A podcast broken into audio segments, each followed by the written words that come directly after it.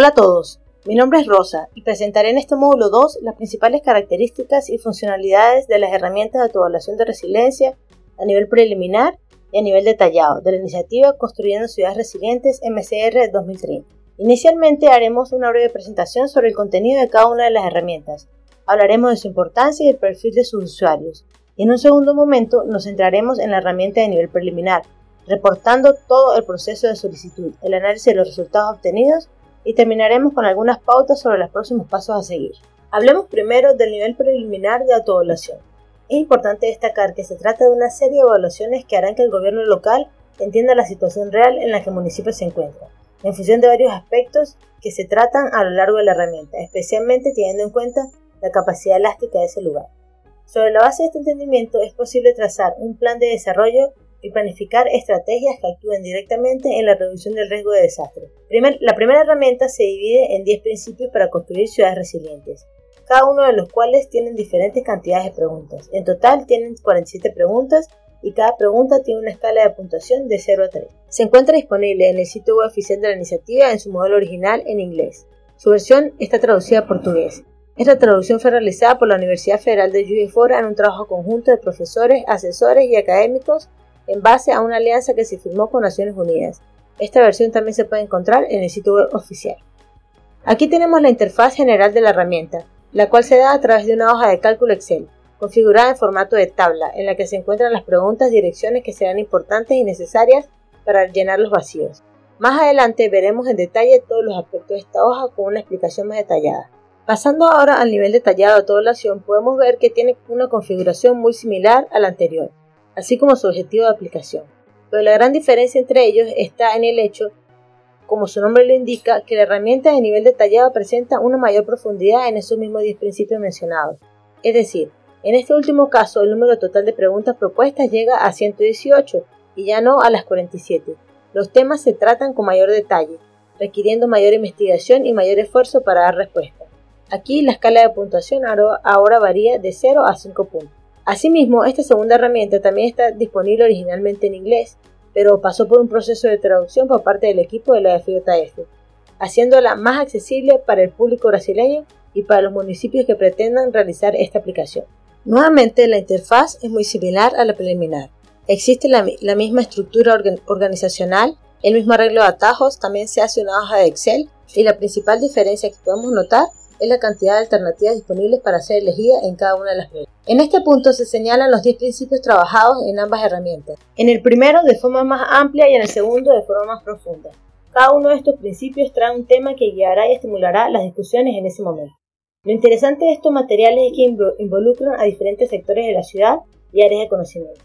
Así, parte por ejemplo del estudio para la organización de la resiliencia ante desastres y la identificación de posibles riesgos actuales. Pasa por la capacidad financiera de la ciudad, su planificación urbana, su relación con los ecosistemas naturales, la capacidad institucional y social, el tema de, infraestructura, a cuestiones relacionadas con la preparación y respuesta ante desastres y la mejor y más acelerada reconstrucción del sitio. Esta tabla trae una comparación cuantitativa entre las dos herramientas, donde por ejemplo en el principio 3 la preliminar sugiere 4 preguntas y la detallada sugiere 10 preguntas, en el principio 8, el preliminar sugiere 9 preguntas y el detallado sugiere 33, y así sucesivamente. Sobre la importancia de aplicar estas herramientas, adherirse a la iniciativa y realizar eficazmente todo el estudio que, que la sustenta, es interesante mencionar cinco puntos principales que incluso se mencionan en los manuales de apoyo puestos a disposición por la Oficina de Naciones Unidas para la Reducción de Desastres. Primero, sirven como un medio para verificar cuáles son los niveles actuales de la ciudad y establecer puntos de, referencia futuros, rastreando la evolución después de todo el proceso. Es una forma de comprender realmente qué son, cómo actuar ante los riesgos. Es una forma de movilizar diálogos entre gobiernos, diferentes instituciones, diferentes esferas de poder, involucrar a los organismos públicos y a la comunidad en este intercambio de ideas. Es una forma eficiente de definir prioridades de acción e inversiones según el escenario actual, además de ser el primer paso hacia el desarrollo de un plan de resiliencia municipal que posteriormente generará innumerables beneficios para la ciudad y su población. ¿Y quiénes son las personas que pueden actuar en este procedimiento de autoevaluación? Hay que pensar en primer lugar que esto es un esfuerzo colectivo, una suma de esfuerzos. Hay varios representantes de agencias e instituciones que compondrán un cuerpo técnico.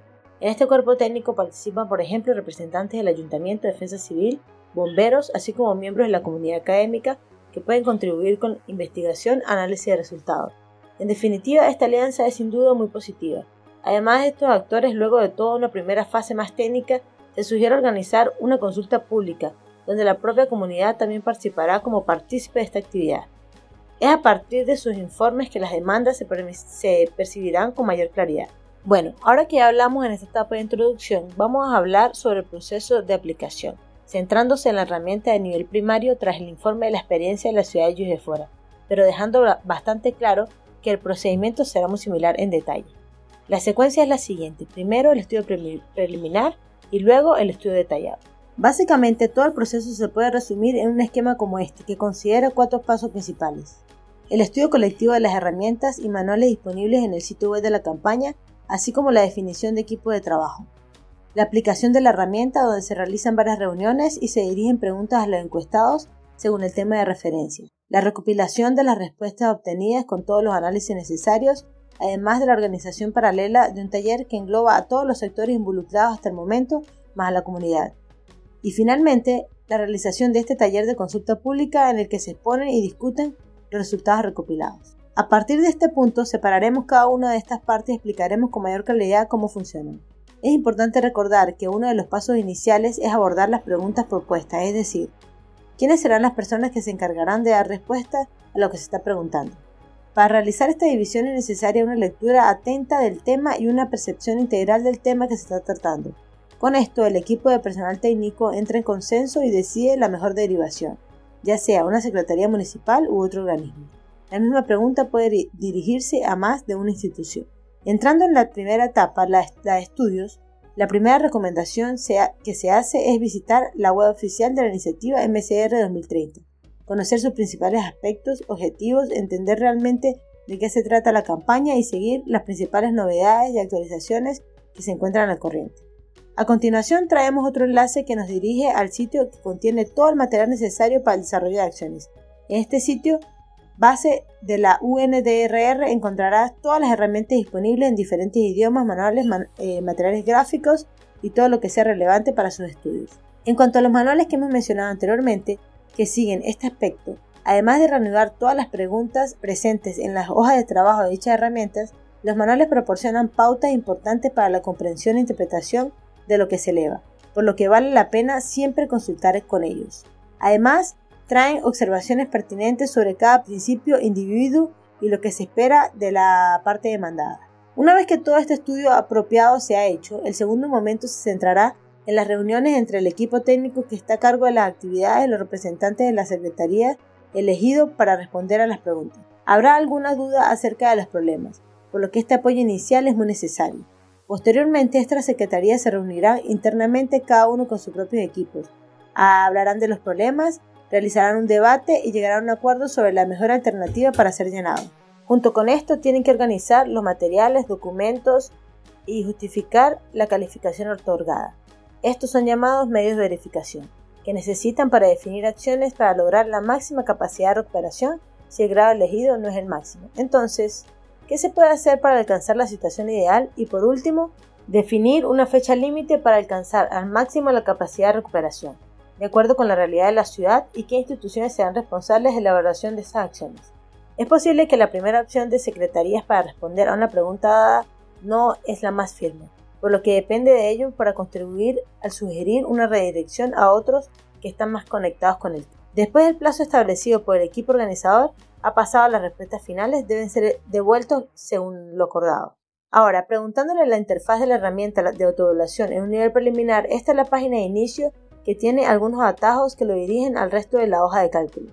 En la esquina superior derecha hay atajos para, volver a esta página principal, para ir a la página de información de la ciudad, la pestaña de resultados, una pestaña con información final y un enlace para hacer preguntas y un atajo para regresar. En el centro de esta, de esta pantalla, en el botón Ir, redirige a los atajos de cada uno de los 10 principios, donde podemos encontrar las preguntas a resolver. La completación de la propia herramienta comienza con la entrada de datos sobre la ciudad. En el menú Información existe tanto en la herramienta preliminar como en la detallada. Así se, colocarán los datos demográficos del municipio, como población general, tasa de alfabetización, y producto per cápita, por ejemplo.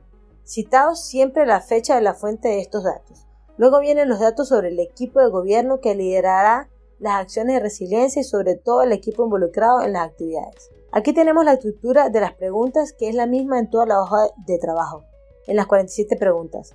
En primer momento hay un recuadro en el, enunciado de la pregunta acompañando de su título y al lado un recuadro con comentarios referentes a lo que se preguntó. Estos comentarios terminan dando una dirección de lo que se espera como respuesta, en que se debe pensar para llegar a una respuesta adecuada.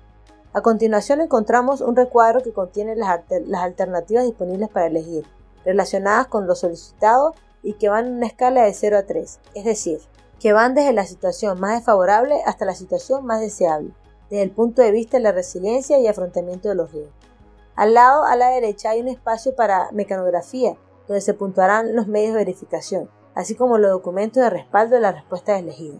Finalmente, los tres últimos vacíos a cubrir son acciones para lograr la máxima resiliencia, con estrategias diseñadas para la gestión de riesgos, el plazo propuesto para, la puesta en práctica de estas estrategias y la institución responsable de las mismas serán el frente de estas acciones. Una observación muy importante que se debe hacer es que las respuestas válidas a las preguntas objetivas, las que realmente deben ser consideradas, son aquellas que también presentan un medio de prueba. Esto para el llenado oficial de la hoja de cálculo. Estas son las respuestas que se expondrán en el momento de la consulta pública. Se tendrán algunos métodos estadísticos que pueden ser la media o la moda, según la, necesidad de cada caso.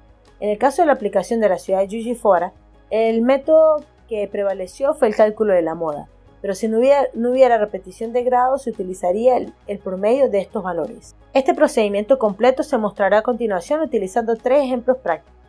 El primer ejemplo es sobre la pregunta 8.4 de la herramienta. Primero, es necesario mirar el tema de la pregunta. En este caso aborda el tema de la energía. Con esta información clara, el equipo técnico organizador se reunió, realizó un análisis y encontró coherente orientar a tres instituciones a responder. Defensa Civil, Secretaría de Obras y CEMIG. Cada una de estas tres instituciones aportará su, aporte y tendrá una visión diferente a las demás. Cada uno señalará una puntuación que considere más adecuada a su punto de vista, que puede coincidir o no con las demás. Así, en el caso de la pregunta 8.4, el Departamento de Obras consideró más apropiado el puntaje 2, Semigui consideró más apropiado el puntaje 0 y la Defensa Civil consideró más, apropiado el puntaje 2. Podemos ver que no hubo una unanimidad en las opciones, pero aquí hay una repetición. Dos instituciones puntuaron 2 y una institución puntuó 0. Entonces lo que prevalecerá es el cálculo de la moda. La moda es precisamente el valor más frecuente en un conjunto de datos, el que más se repite. En este conjunto de respuesta el valor que más se repitió fue 2, por lo que será la opción final y se publicará allí en la hoja de cálculo oficial de la herramienta. Otro ejemplo se refiere a la pregunta 9.2. Teniendo en cuenta el tema de la pregunta, el equipo organizador decidió remitirlo a la Defensa Civil, el Cuerpo de Bomberos y los representantes del programa de asistencia mutua. A continuación se, considerará tres puntos de vista diferentes. En esta situación no hubo acuerdo, los tres puntajes fueron diferentes por lo que ya podemos descartar la, posibilidad de calcular la moda. Como no hay valor de repetición, no hay valor de moda. ¿Qué usar en este caso entonces? Aquí es donde, entra la media. El promedio es la suma de todos los valores que en este caso será 1 del cuerpo de bomberos más 3 del programa de la ayuda mutua más 2 de la defensa civil totalizando 6. Esta suma se, se dividirá por la cantidad de valores consideradas, es decir, como hay tres instituciones que respondieron, tenemos tres respuestas para ser consideradas. Entonces, volviendo atrás, tomamos la suma de los valores 6 y lo dividimos por, el número de, datos 3. 6 dividido entre 3 da 2, que será nuestro promedio final. Para este caso, la respuesta final a completar en la hoja de cálculo será 2. Un último ejemplo es sobre la pregunta 8.7. Trae el tema de la atención médica y en el contexto presentado, el equipo entendió que era coherente remitir esta pregunta a la defensa civil y el Departamento de Salud, totalizando así dos instituciones. El Departamento de Salud sugirió un puntaje de 1 y la Defensa Civil sugirió un puntaje de 0. Como no hubo acuerdo en repetición de ningún valor, entonces vamos a usar nuevamente el cálculo del promedio. El promedio, como ya se mencionó, es la suma de los valores dividido por el número de datos, es decir, 1 más 0 más 1 dividido por 2, dos instituciones. Da como resultado 0.5. A diferencia del caso anterior, la media presentó un valor fraccionado. Dado que la hoja de cálculo solo acepta respuesta de números enteros, necesitamos encontrar un valor que sea aceptable. Será el valor inmediatamente antes o inmediatamente después de 0.5. Es decir, vamos a elegir entre 0 o 1. Pero esta elección no puede ser aleatoria. Es en ese caso, como este ejemplo, que será muy importante el análisis de los documentos de los medios de verificación. Es a partir de estos análisis que el equipo técnico podrá decidir qué puntuación es más acorde a la realidad actual de la ciudad. En este caso, el valor final se adoptó como cero. Los documentos de respaldo mostraron una posición más pésima que optimista en relación a estos valores, de ahí esta elección. Es esencial que estas puntuaciones finales representen realmente la situación de la ciudad. La idea no es manipular, en cierto modo, los valores para que se transmitan una imagen más agradable del municipio, sino afrontar la realidad para actuar eficazmente sobre la problemática a la que se enfrenta. Es importante reconocer estas demandas reales, y en la mayoría de los casos se evidencian en los propios medios de verificación. Estos documentos adjuntos por las instituciones encuestadas y que merecen mucha atención. Pasando a la última etapa de, aplicación de la herramienta, relacionada a la consulta pública, tiene un papel muy importante en este proceso, pues es a través de ella que se fortalecen los vínculos entre los sectores públicos y la comunidad. Para, que se comprendan mejor las demandas, se ejecute mejor la planificación de acciones y se exponga de manera más transparente la información recabada previamente, lo que implica la participación de todos y la expresión de opiniones diferentes. Esta consulta pública, como en el caso de Lluvia Fora, puede realizarse a través de un taller, que sea virtual o presencial, y la recogida de nuevos datos que se puede realizar a través de un formulario electrónico. ¿Y cómo fue toda la infraestructura detrás del taller de en Fora? Primero se llevaron a cabo algunos pasos simultáneamente. Por un lado, se programaron, grabaron y editaron algunos testimonios de agentes públicos y privados involucrados en el trabajo del personal técnico. Por otro lado, se recopilaron las respuestas obtenidas previamente y se organizaron las presentaciones de, diapositivas y explicaciones orales que se reproducirían en los días del evento. Después de editar todo este material, el, equipo organizador se propuso seleccionar cuál de estos contenidos se difundiría el primer, segundo y tercer día del taller. Realizando esta recopilación de videos con la ayuda de algunos programas. Los días del propio evento, las transmisiones se realizaron a través de YouTube para los participantes. Y en una sala reservada en Google Meet, el personal técnico responsable se reunió para responder en vivo en un momento determinado a las preguntas enviadas por chat.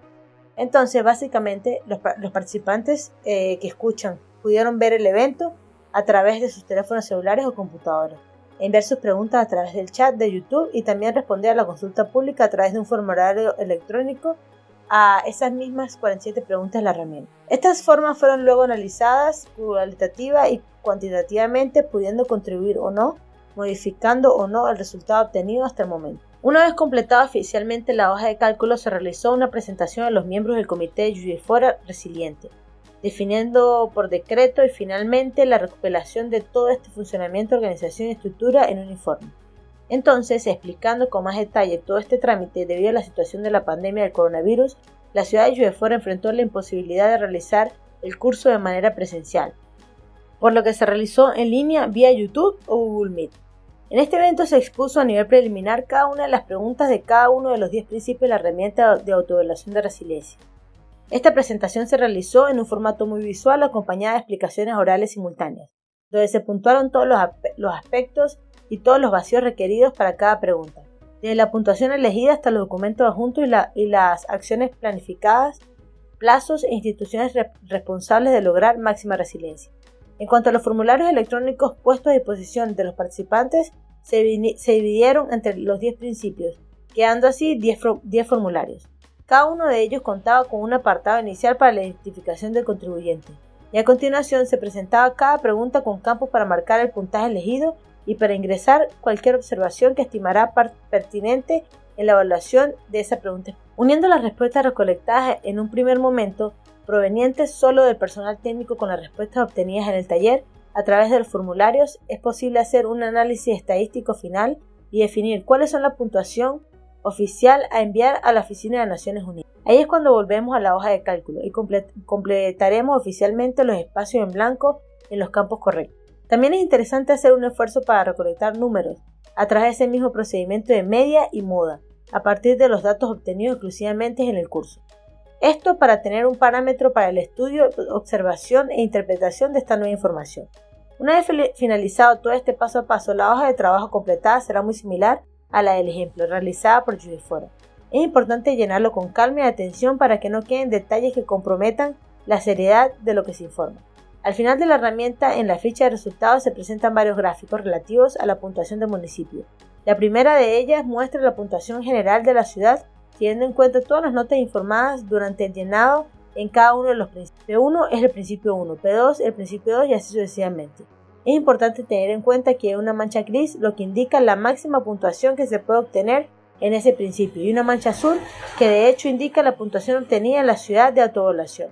La imagen representada muestra la puntuación obtenida de fuera que fue 75 puntos y un máximo posible de 141 puntos. A continuación, en esta misma parte se generan otros gráficos que indican la puntuación obtenida por cada uno de los principios de la ciudad de forma individual. Es posible observar en la imagen el ejemplo del principio 9, donde las puntuaciones liberadas también están representadas a través de un gráfico de radar. Pregunta 9.1 tuvo una puntuación de 1, por lo que la mancha azul pasó por el nivel interno con una puntuación de 1. 9.2 pregunta tiene una puntuación de 2, pasando por el nivel interno con esta puntuación y así sucesivamente. Ahora, para explicar con más detalle la interpretación de este tipo de gráficos, cada línea de esta web corresponde a una puntuación y que la línea más externa corresponde a 3 puntos. La inmediatamente anterior, 2 puntos. El siguiente, un punto hasta que llegue al centro de este gráfico representado en la imagen por el número 2, que tiene una puntuación igual a 0. Así, la escala varía de 1 a 1 cada radio en el gráfico representado por esta barra púrpura acompañado por el número 3. Corresponde a una pregunta desde el principio, por lo que 9.7, por ejemplo, es la pregunta 7 del principio 9. El número 4 indica la puntuación de esa pregunta. A medida que la mancha azul pasa a través de la línea de valor 2, significa que la puntuación para la pregunta 9.7 era igual a 2. Este mismo razonamiento se puede hacer en cada uno de los rayos, recordando que la puntuación se inserta automáticamente como están las preguntas contestadas por lo que es importante prestar atención al llenado inicial porque se va a generar el resultado a su puntuación final y sus gráficos. Se utilizará el mismo análisis para el gráfico de puntuación general, pero hay dos diferencias principales. La primera es que cada radio representa un puntaje principal, no más de una sola pregunta. La segunda diferencia es que la línea más externa tiene un valor de 30 puntos y no más de 3 precisamente porque es la suma de todas las puntuaciones de cada principio. Entonces, en lugar de que la escala varíe de 1 a 1, comienza a variar de 5 a 5 puntos.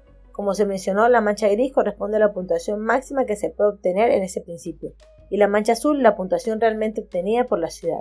En el principio 2, por ejemplo, la puntuación máxima posible era de 15 puntos, como se muestra en la mancha gris, pero la puntuación realmente obtenida fue de 10, como se muestra en la mancha azul en el punto 1. Después de la herramienta de llenado y la pantalla de los últimos gráficos, se orienta a la municipalidad a llevar a cabo una revisión de los resultados y organizar una recopilación de toda la historia de la aplicación y la historia del trabajo realizado hasta ese momento en un documento oficial. El objetivo final es haber presentado toda la información importante que debe darse una continuación de las mismas acciones con un posible cambio de gestión en el ayuntamiento. La imagen representada en esta diapositiva es a partir de los datos de la publicación del documento elaborado por Unifuera, en su propia experiencia y que también se pueden encontrar en Internet. Bueno, en este módulo 2 se explica el procedimiento a ser aplicado a la herramienta de autoevaluación del nivel primario, pero cabe destacar que todo el paso a paso se puede hacer también con la herramienta de forma detallada.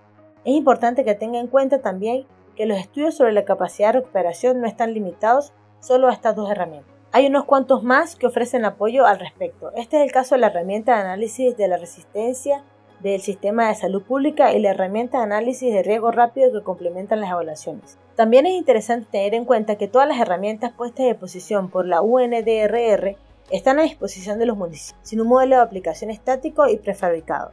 La metodología seguida por cada ubicación dependerá de sus propias necesidades. Lo que se presentó en este módulo es un enfoque sugerido, una de las posibilidades que se pueden experimentar, por lo tanto depende de los gerentes y los comités organizadores decidir cuáles serán las mejores estrategias. Al final de todo el proceso, todas las solicitudes, todos los estudios los municipios podrán construir un plan de acción de resiliencia adecuado, realmente efectivo y acorde con las demandas observadas. Muchas gracias por su atención y hasta la próxima.